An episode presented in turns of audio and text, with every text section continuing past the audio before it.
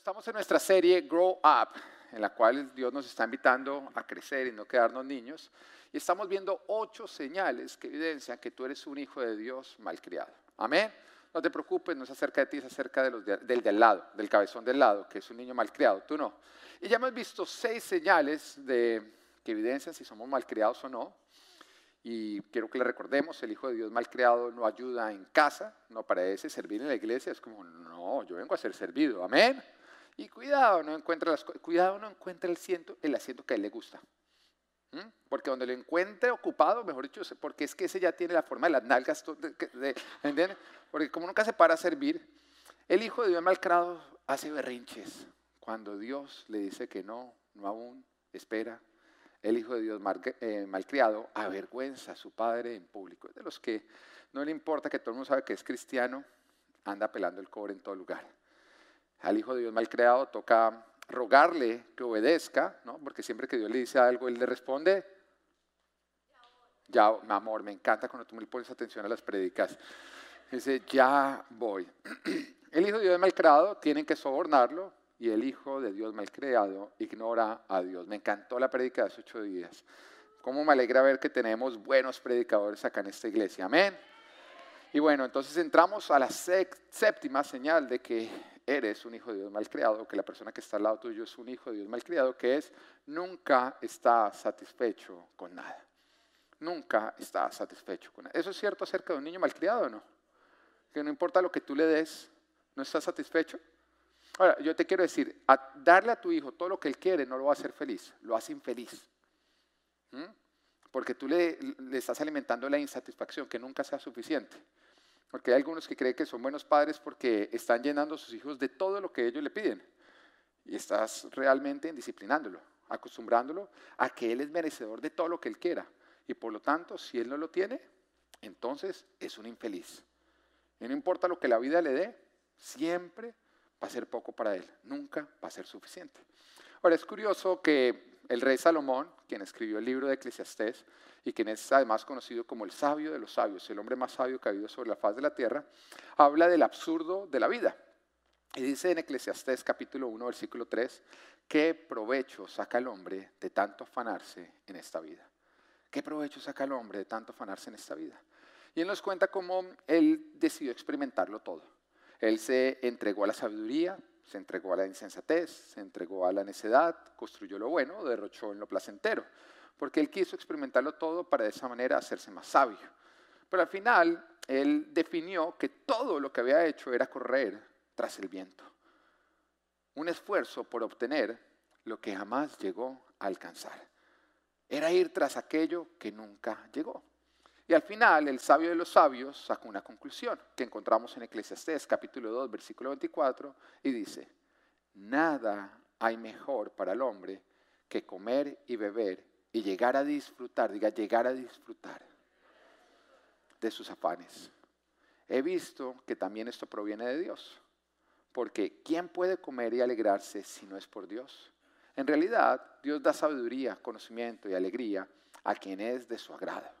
En cambio, el pecador le impone al pecador le impone la tarea de acumular más y más para luego, dársela, para luego dárselo todo a quien es de su agrado. Y también esto es absurdo, es correr tras el viento. Él nos está hablando acá como la clave no es el esfuerzo para acumular, sino es disfrutar el recorrido. Aprender a disfrutar tu día a día, aprender a disfrutar lo que estás viviendo y aclara que disfrutar lo que tú estás viviendo, lo que tú ya tienes en este momento, es un don que viene de Dios. Algo que solamente podemos alcanzar con Dios. Que el hombre pecador, aquel que ignora a Dios, nunca logra disfrutar lo que tiene. No, es igual que el hijo malcriado que se pone en la tarea de acumular y acumular sin jamás llegar a disfrutar y sin que sea suficiente. En otras palabras, está en la tarea de buscar la felicidad pero el Hijo de Dios no está en la tarea de buscar la felicidad, sino que tiene la oportunidad de vivir felizmente. Y ese es el don que Dios nos da. Poder vivir felizmente y no estar detrás de lo que nosotros nos hace feliz. Y habla de este hombre pecador, del hijo malcriado, diciéndonos que es aquel que va corriendo tras el viento sin jamás alcanzar lo que está buscando. Porque no importa lo que le den, no importa lo que él obtenga, no importa lo que él esté viviendo, jamás se encuentra satisfecho, sino que está con una insatisfacción constante en su vida. Está en una búsqueda de una plenitud que jamás llega a alcanzar. El hijo malcriado jamás está satisfecho con lo que tiene. Ahora nosotros podemos ver en los niños, desde que empiezan a crecer, una tendencia que, aclaro, tiene que ser corregida por nosotros los padres, que somos los encargados, no de darles todo lo que ellos quieren, sino de disciplinarlos, que es enseñarlos a vivir de una manera correcta. Amén. Te, te lo voy a decir porque hay algunos que creen que disciplinar al niño es crearle traumas. ¿Mm? No, es que yo no le quiero crear un trauma. Mi esposa hacía un live con la esposa de Gilberto Daza esta semana hablando de cómo se le enseña a dormir a los niños. Y sí, es una tarea un poco eh, dura para nosotros los padres porque el niño tiene que aprender a dormir y lógicamente es pelear contra lo que él quiere. Porque eso es disciplinar, ¿no? No hacer lo que tú quieres, sino hacer lo que te conviene. Y entonces estaban ellas explicando toda la tarea y no faltaba la persona que entraba y eso le crea un trauma al niño. El niño tiene que crecer con seguridad. Si él no quiere dormirse, la mamá lo debe ayudar hasta los 31 años, ¿no? Porque eso es lo que creen muchas veces equivocadamente, que tu hijo va a crecer con un trauma porque tú lo disciplinas. Pero lo cierto es que si tú no lo disciplinas, no va a crecer con un trauma, va a crecer siendo un criminal. Porque eso es lo que la naturaleza pecaminosa quiere, quiere convertirnos a todos en criminales que seamos egoístas, que seamos iracundos, que nosotros no dominemos nuestras emociones, que hagamos todo lo que nos parece y realmente lo que nos parece por nuestra naturaleza es igual a lo que el diablo quiere. Y nosotros tenemos que aprender a suprimir eso para más bien vivir para agradar a Dios. Entonces nuestra función como padres es instruir a nuestros hijos, disciplinarlos. Y muchas veces no nos van a amar por eso, pero más adelante nos lo van a agradecer. ¿Cuándo? Pues cuando sean padres y lo entiendan, le pasó a uno, ¿no? ¿Mm? Uno se dio cuenta que los papás eran buenos papás cuando uno fue papá o no. Y uno comprendió en ese momento que a partir de ese momento los hijos iban a creer que uno era mal papá hasta que fueran papás. No te preocupes. Ser papá es hacer lo que no van a agradecer, sino hasta que ellas, bueno, bueno, vamos a continuar. Entonces en los niños se logra ver una tendencia que tiene que ser eh, corregida de querer lo que no tienen y despreciar lo que ellos tienen. ¿Es verdad o no es verdad? Lo vemos con los juguetes, ¿no? No miran los 131 juguetes que tienen en su cuarto, sino que ellos están mirando el que no tienen. Porque el que no tienen es con el cual ellos se encaprichan. Y nos hacen a nosotros pataletas. Algunas veces es por el mismo muñeco que tienen en la casa, pero que acá está en caja, en la casa no.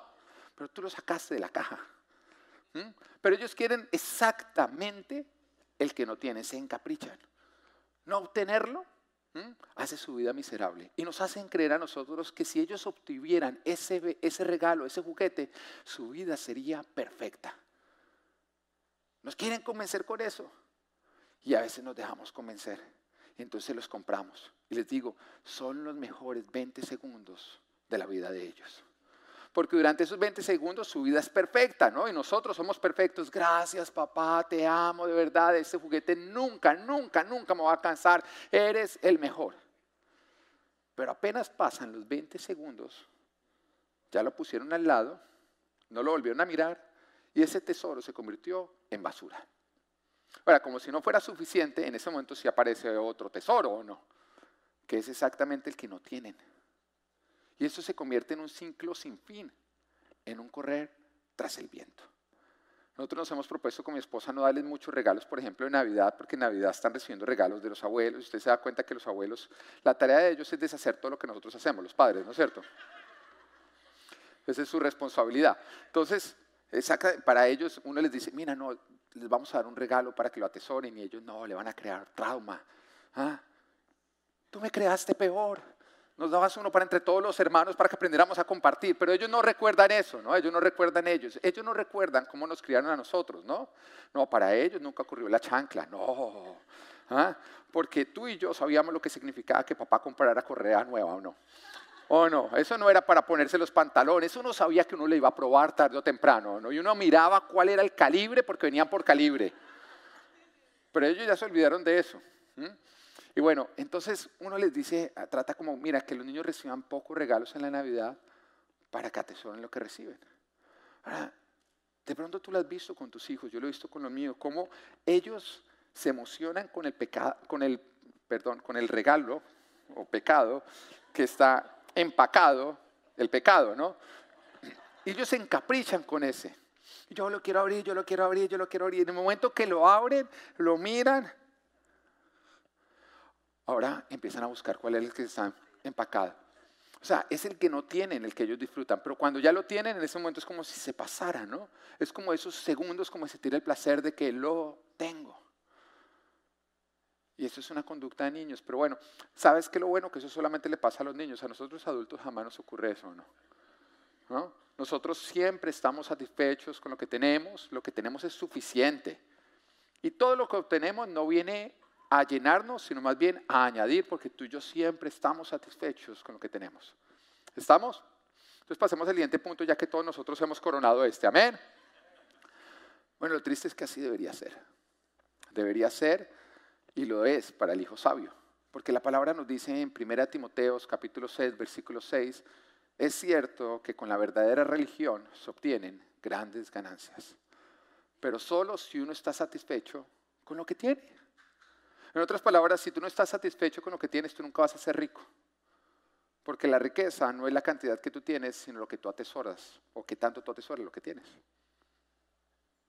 Eh, lo pone como esa condición.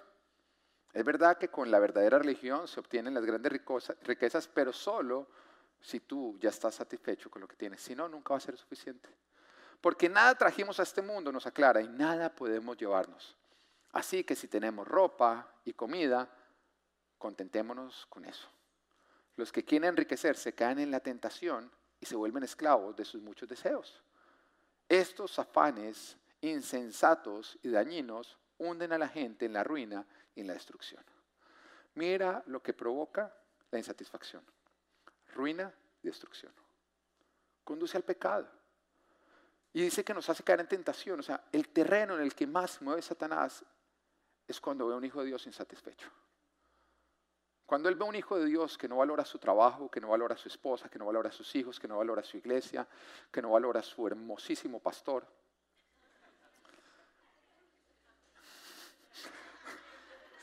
en ese momento el diablo en ese terreno puede venir a robar, puede venir a tentarte. Es la insatisfacción donde tú coges las bendiciones de Dios y las cambias por platos de lenteja, que parecen muy prometedores, pero que prontamente van a terminar en inodoro y te van a dejar despojado. Es en ese terreno. Al igual que el niño malcriado, el problema no es la cantidad que tú tienes, sino el valor que le das a lo que tienes. ¿Lo estás entendiendo? El problema no es el trabajo que tienes, es el valor que le das a ese trabajo. El problema no es la familia que te tocó, es el valor que le estás dando a esa familia. El problema no es la casa donde vives, es el valor que le estás dando a esa casa.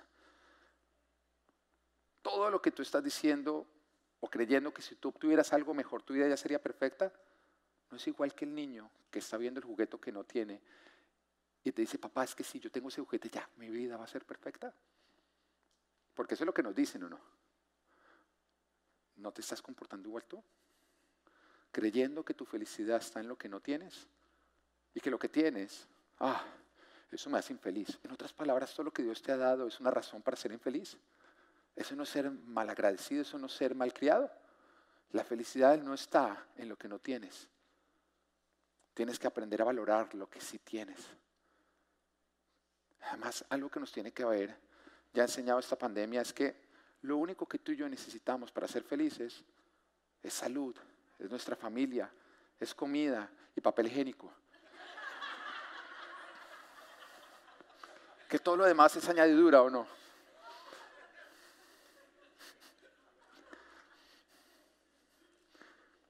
El hijo de Dios malcriado es igual que un niño malcriado, es peor, yo digo, porque su enfoque no está en atesorar y dar valor a lo que Dios le ha dado, sino a lo que no tiene. Y no valorar lo que tú tienes te conduce a la destrucción, te conduce al pecado, te hace presa fácil de Satanás. Recordemos 1 Timoteo 6:9. Estos afanes insensatos y dañinos hunden a la gente en la ruina y en la destrucción. O tú aprendes a estar satisfecho con lo que tienes o vas camino a la ruina y a la destrucción. La mujer que adultera es porque su esposo ya no es suficiente. El hombre que adultera es porque su esposa ya no es suficiente. ¿O no?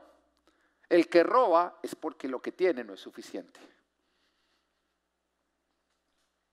Estar insatisfecho y malagradecido con lo que te ha tocado te hace una presa fácil del enemigo para que te ponga a caer en tentación. Y lastimosamente, con los adultos es peor que con los niños por una razón. Porque al niño hay alguien que está en la tarea de disciplinarlo, de enseñarle a que tiene que valorar lo que tiene. Porque al niño simplemente no, le compramos aquello que quiere y le enseñamos a valorar. O sea, yo lo hago con mis hijos, yo les digo, no, no, no, no hay, durante un tiempo no haber regalos nuevos, porque vamos a valorar los que tenemos. Yo digo a mi esposa, mi amor, durante un tiempo no vamos a comprar nada nuevo porque, y les decimos, eso, eso hace crecer la insatisfacción, eso hace crecer el materialismo en ti. Entonces les estamos enseñando eso, pero con los adultos, ¿quién te va a enseñar? Si tú escoges lo que tú compras o no compras, lo que tú obtienes o no obtienes por lo menos aquellas cosas que dependen de ti. Y muchas veces nosotros nos autoacolitamos, nos auto malcriamos para obtener sin freno. Y el problema es que todo lo que es material económico termina afectando lo que no es material y no es económico. Porque uno dice, ¿por qué a Dios le importa tanto? ¿Tú sabes cuál fue el tema del que más habló Jesucristo? Sobre el dinero. Y me diría, ay, pero ¿por qué al Señor le importaba tanto el dinero? Al Señor no le importa el dinero, el dinero le pertenece a Él.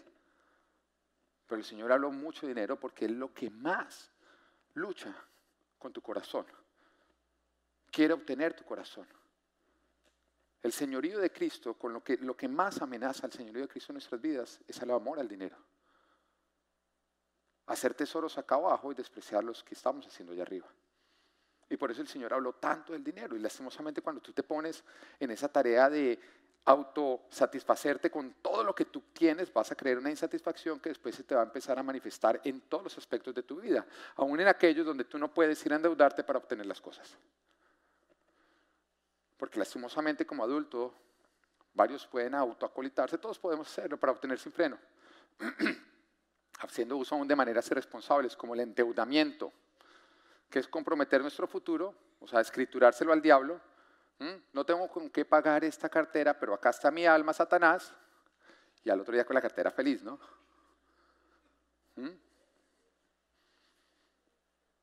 Pero realmente lo que está ocurriendo es que te estás acostumbrando a darle valor a lo que no tienes, sino a lo que careces, y te estás malcriando tú mismo a creer que tú mereces todo lo que quieres y que si no lo obtienes, tu vida es miserable. Y ahí está el tema porque hay tanto adulto insatisfecho.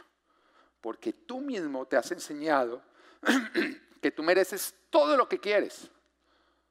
Porque como has hecho un montón de cosas irresponsables para obtenerlo, has mentido, te has endeudado, has hecho todo eso para obtener lo que tú quieres, te, te estás autoenseñando a ti, usted es merecedor de todo lo que usted quiera.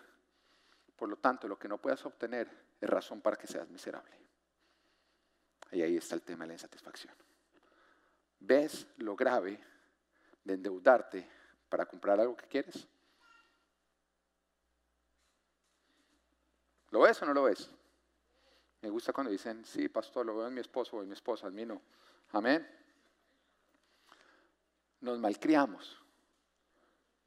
Empezamos a creer que nos merecemos todo lo que queremos y por eso cuando no obtenemos, nuestras vidas son miserables y por eso hay tanto adulto eh, malhumorado o amargado porque no atesora lo que tiene, sino que está aburrido por aquello que todavía no tiene. Y por eso digo que en un adulto es peor que en un niño malcriado. Tu insatisfacción no es resultado de lo poco que tú tienes, sino de lo poco que tú valoras lo que tienes y lo mucho que estás valorando lo que careces. Hoy estamos con los niños pasando un buen tiempo, estamos haciendo algo divertido con mi esposa estamos felices viéndolos gozar, pero de pronto hay un momento en que frenan y se voltean y hacen una pregunta y eh, después de esto nos tenemos que ir a dormir y mañana hay colegio. Y de pronto se acaba toda la diversión, pero estamos en medio de la situación, todavía no ha llegado el momento de ir a dormir, todavía no ha llegado el momento de ir al colegio, pero estamos pasándola rico, haciendo lo que ellos quieren, pero resulta que ellos dejan de estar ahí y se van al futuro, a lo que no quieren, entonces empiezan a aburrir desde ya. Y dejan de disfrutar por preocuparse por el después. Oye, en ese momento nuestra respuesta con mi esposa es, puedes dejar o pueden dejar de preocuparse por el después y pueden empezar a disfrutar el ahora. ¿Qué importa el después? Disfruten el ahora. Pero lo mismo Es lo que Dios te responde cuando a pesar de todo lo que Él te ha dado, tú vives amargado, vives preocupado, vives insatisfecho. Y Dios como que te dice, puedes frenar, puedes dejar de preocuparte por el mañana, puedes vivir la hora, puedes disfrutar lo hermoso, todas las bendiciones que te he dado ya. Porque el mañana, el después, es algo que tú no tienes. El ahora es lo que tú tienes. Y por estar preocupado por el mañana, estás dejando de disfrutar el ahora. Y por eso el Señor nos dice que dejemos de afanarnos por el mañana. Que más bien aprendamos a valorar el ahora. Atesora y valora el ahora. No lo deseches por solamente darle valor al después, porque entonces nunca vas a disfrutar la vida. Deja de estar enfocado y valorando lo que no tienes o otros tienen. Deja de andar pensando en el futuro y despreciando el ahora. Porque nosotros somos los que decidimos el valor que le damos a todo lo que nosotros tenemos. Y la falta de satisfacción no es por lo poco que tú tienes, sino por el poco valor que tú le estás dando a lo que tienes y el mucho que le estás dando a lo que no tienes. Y eso ocurre porque eres malcriado. Porque eres malcriado. El problema no está en la vida que te tocó, el problema es que no estás amando la vida que tienes. No valorar lo que tienes va a hacer que jamás sea suficiente. Y tu vida será un correr tras el viento. Amén. Punto número 8. Señales que muestran que eres un hijo de Dios malcriado. Intentas controlar a tus autoridades. El hijo, el hijo malcriado intenta controlar a sus autoridades, ¿eso no es así? ¿Mm?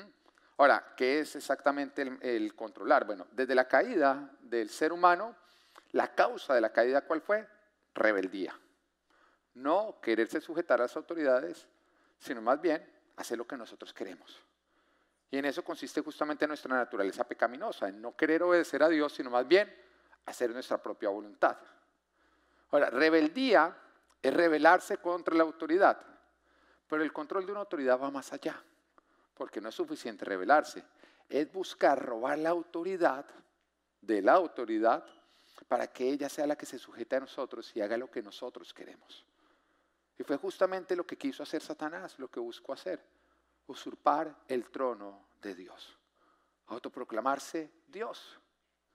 El control de las autoridades es usurpar la autoridad que Dios le dio a nuestra autoridad para nosotros tomarla para conseguir fines egoístas. Ahora lo vemos en los niños. Vemos como los niños buscan controlar a sus padres con pataletas, con manipulación y con mentira. ¿Para qué? Para que nosotros hagamos su voluntad. Y saben cómo hacerlo. Ellos saben cómo hacerlo. Es como si vinieran el chip de ellos. ¿no? Eso no toca enseñarle. Así se controla papá. Ellos ya lo saben. Ellos ya saben que papá o mamá para evitar una pataleta ceden a lo que ellos quieren y por eso empiezan a amenazar de una vez con pataleta. Yo quiero esto, y sé que no me lo van a dar, entonces les voy a mostrar lo que va a ocurrir si no me lo dan.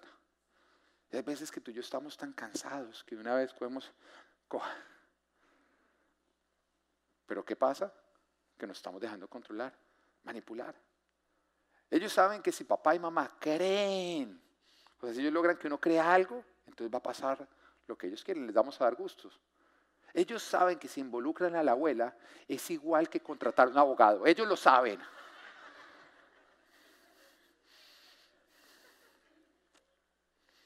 Ellos saben cómo hacer pelear a los papás.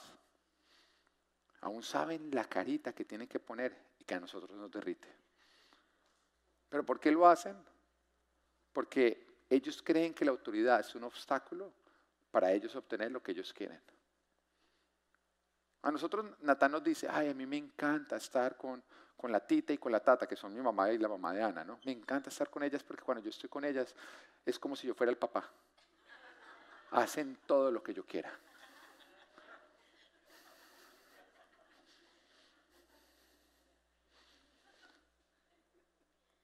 en cambio, a los padres muchas veces nos ven como ese obstáculo para conseguir lo que ellos quieren. Pero el hijo sabio, el hijo de Dios sabio, él no, él no ve a las autoridades como un obstáculo para obtener lo que quieren, él los ve como el camino. Porque, como dice Romanos 13, versículo 4, las autoridades están al servicio de Dios para tu bien. Las autoridades están al servicio de Dios para tu bien. Toda autoridad es un regalo de Dios y que Dios usa para tu propio bien, para nuestro bien, para nuestra protección, para nuestro avance. Es una muestra de amor de Dios que no tiene como fin el hacer nuestra vida más difícil, sino el ayudarnos a nosotros a avanzar. Porque sin las autoridades nosotros no podríamos avanzar, nos destruiríamos. Una persona que no tiene autoridad es una persona que va camino a la destrucción. Eso ocurre también con nosotros los pastores. Yo jamás me congregaría ni recomendaría a ninguna persona que se congregara en una iglesia donde el pastor no tiene pastor, donde no tiene cobertura. Porque la tendencia nuestra como seres humanos es que si nosotros no tenemos una autoridad que nos enderece, nosotros nos torcemos. Y las autoridades están para ayudarnos a nosotros a caminar derecho. Es igual, ¿tú crees que un niño que no tiene presencia papá y mamá puede crecer recto? No, existe ni, pero ni, mejor dicho, ni por chepa o no. Chepa es del griego.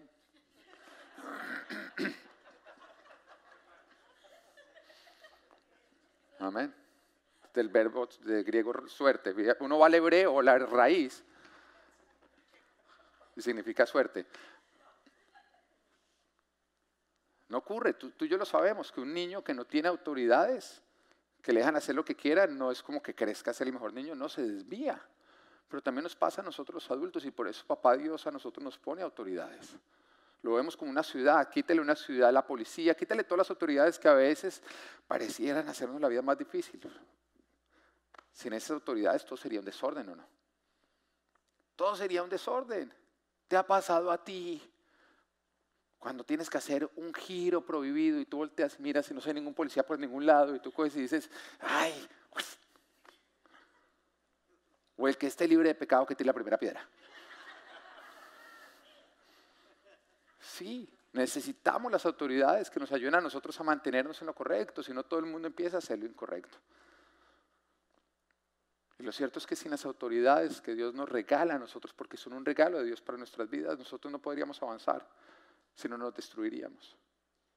Lo ve uno con personas que van supremamente bien y dejan de venir a la iglesia se destruyen sus vidas. Yo no he visto el primero que avance lejos de la iglesia. El primero que avance diciendo, no, es que ahora adelante yo voy a ser mi propio pastor, mi propia autoridad, yo voy a ser el, líder de la alabanza, el pastor, el de consejería, todo, todo yo solo mío. Porque Dios y yo y yo, todo el cuerpo de Él, ¿no? Porque el Señor dice que nosotros somos qué? Somos miembros de un cuerpo, ¿no? Él no dijo que nosotros somos el cuerpo, somos miembros del cuerpo. Y algo que tiene como tal un miembro es que tiene que estar pegado al resto del cuerpo para servir para algo, para no poder irse. Y siempre que uno ve personas que por alguna razón les falló el pastor, no sé, un día no lo saludaron, alguien les salcó la lengua, decidieron no ser parte de la iglesia, pero ahora mi relación con Dios está mejor. Te estás pudriendo. Te estás pudriendo. Puedes de pronto avanzar económicamente, pero todo lo que sí tiene valor en tu vida se está pudriendo. Ocurre. Nunca ha pasado que no sea así porque es el diseño de Dios, es los principios que Dios. Nosotros tenemos que estar conectados bajo autoridad para crecer rectos. Ahora, quiero hacer un paréntesis para algo. Toda persona que dice, no, yo tengo una relación con Dios a mi manera, tú no tienes ninguna relación con Dios. Por una sencilla razón. Porque condición número uno, cláusula número uno del contrato, yo tengo una relación con Dios, dice que lo tienes que hacer a la manera de Él. Jesús lo dice, el que quiera ser mi discípulo, el que quiera caminar conmigo, el que quiera que yo sea su pastor, el que quiera que yo sea su Dios, que tome su cruz, se niegue y me siga todos los días de su vida. Toca negarse. Entonces cuando tú dices, no Señor, yo voy a tener una relación, pero a mi manera, Dios dice, pues no voy a ser tu Dios. Es a mi manera o no hay relación. ¿Lo vas entendiendo o no? Entonces veía una persona que esta semana, ya me quedé en este paréntesis, pero bueno, pero no prediqué hace ocho días, entonces usted verá.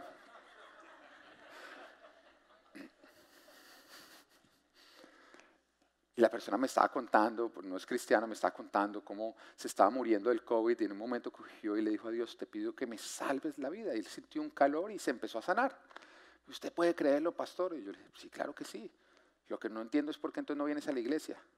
No, no, no, no, pero yo estoy muy bien con Chuchito. Vamos, Chuchito. ganas de quitarme el zapato y que respete. ¿Cuál chuchito? ¿Será que? Chuchito, el dueño de la tienda de al lado, venga, respeto. ¿No? Entonces creen que por decirle chuchito yo somos llaves. ¿Sí o no? Eso es lo que más es. Sí, sí, no, es que él y yo, tú dices Jesús porque él y yo somos más cerca, chuchis. O sea, no, gana uno de cogerlo a juguete, ¿no? Entonces, yo le digo, lo que no entiendo es por qué Dios te sana y tú no vienes a la iglesia. Entonces él me dice, no, pero Dios y yo estamos súper bien. Tú no estás bien con nadie. Estás bien con un demonio que se llama Chuchito, pero con Jesús de Nazaret no estás. Me dice, ¿por qué, pastor? Porque para estar bien con Él tienes que vivir la relación a su manera. Él es Dios, Él es Señor, no a tu manera. Y cuando tú no rindes tu manera para vivir a su manera, no tiene ninguna relación. Y Él ha dicho, no dejen de congregarse. No, pero es que el presidente dijo que en este tiempo no era. ¿Qué importa lo que diga el presidente? Jesús de Nazaret, Señor de señores, dice que no dejemos de congregarnos.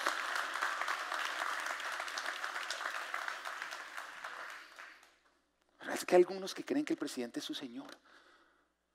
Ahora, yo respeto las autoridades cuando éstas respetan a Dios. Pero alinearme a alguien que se está revelando de Dios, perdón.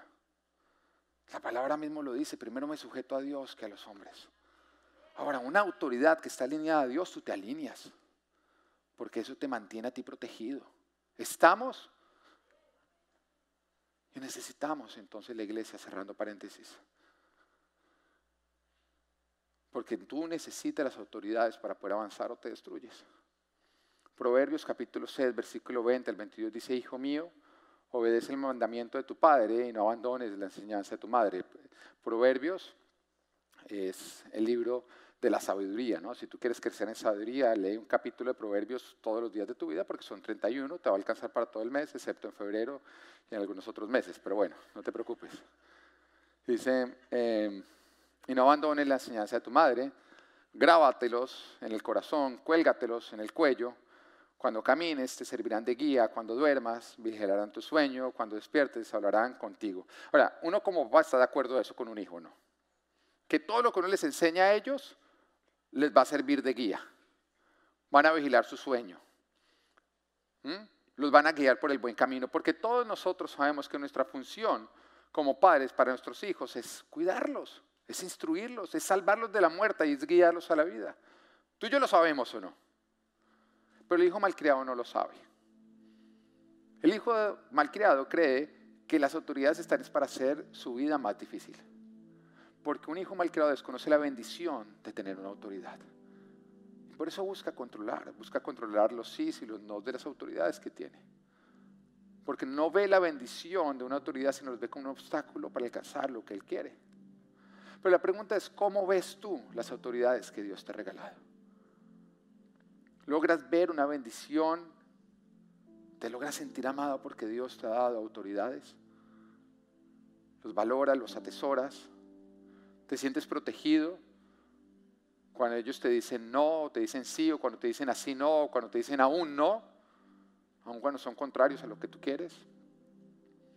O crees que porque te están diciendo lo que tú no quieres oír, entonces ellos están haciendo tu vida más difícil. Te lo voy a explicar. Si siempre una autoridad te dijera todo lo que tú quieres oír, sería igual como si no tuvieras autoridad, te torcerías. Te torcerías. Entonces nosotros necesitamos que cuando se nos está torciendo, Dios haga alguna manera de enderezarnos y a veces no comprendemos.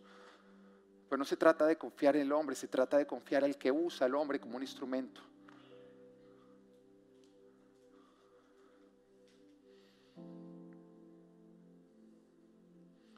Cuando tú eres autoridad, logras ver la bendición que tú eres y el instrumento de Dios para hacer bien a los que están bajo tu autoridad. Eso lo logramos ver. Pero lo triste es que al estar bajo autoridad, ves las autoridades como una maldición, un instrumento del diablo para frenarte. Pero el Hijo de Dios sabio ve amor y protección, ve la bendición de Dios en las autoridades que Dios le ha dado y por eso las atesora. El hijo malcriado desprecia la autoridad y por eso la resiste, por eso busca controlarla. Y lastimosamente solo termina robándose a sí mismo. A la mujer le estoy hablando de la autoridad que Dios les ha dado en casa con su esposo. Le estoy hablando con la autoridad que Dios les ha dado a ustedes en su jefe, su pastor, en su líder. Es una bendición que viene de parte de Dios. Cuando yo pienso en las mayores victorias que yo he tenido en mi vida, yo tengo que reconocer que en todas ha habido un ingrediente que jamás ha faltado. Una autoridad que Dios me ha dado ha estado presente. Pero también pienso en los errores más grandes que yo he cometido en mi vida y siempre ha habido un ingrediente. Yo decidí sacar la autoridad que Dios me ha dado para bendecirme. Decidí hacer lo que me parecía. Pienso en bendiciones y conquistas como mi matrimonio, como por ejemplo cuando con mi esposa superamos la infertilidad, nuestro ministerio, nuestra iglesia, esta iglesia, este templo, mi casa.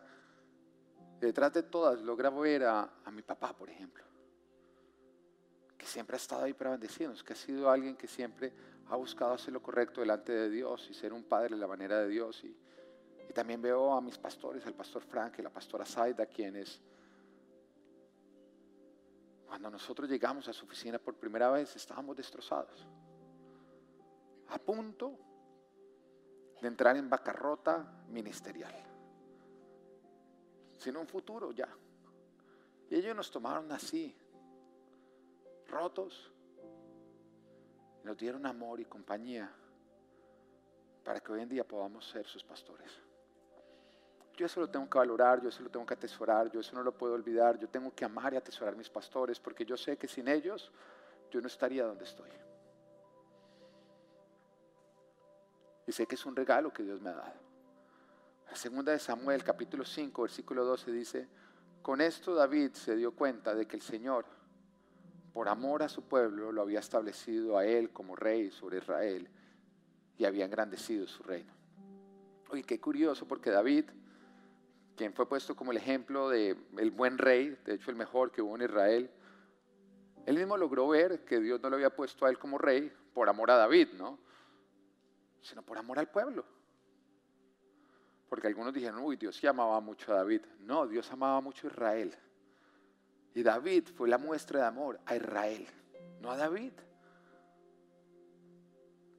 Y el Hijo de Dios sabio ve una bendición en las autoridades que Dios le da. El necio trata de controlarlas. Es por eso que, como quiero yo arrancar lo que va a ser la inauguración de este templo, que es la consagración de este templo, a Dios tiene que arrancar de una manera correcta. Y vamos a traer grandes invitados, primero tenemos que traer al más importante de todos, para honrarlo. Por eso dentro de ocho días va a venir mi pastor, el pastor Frank.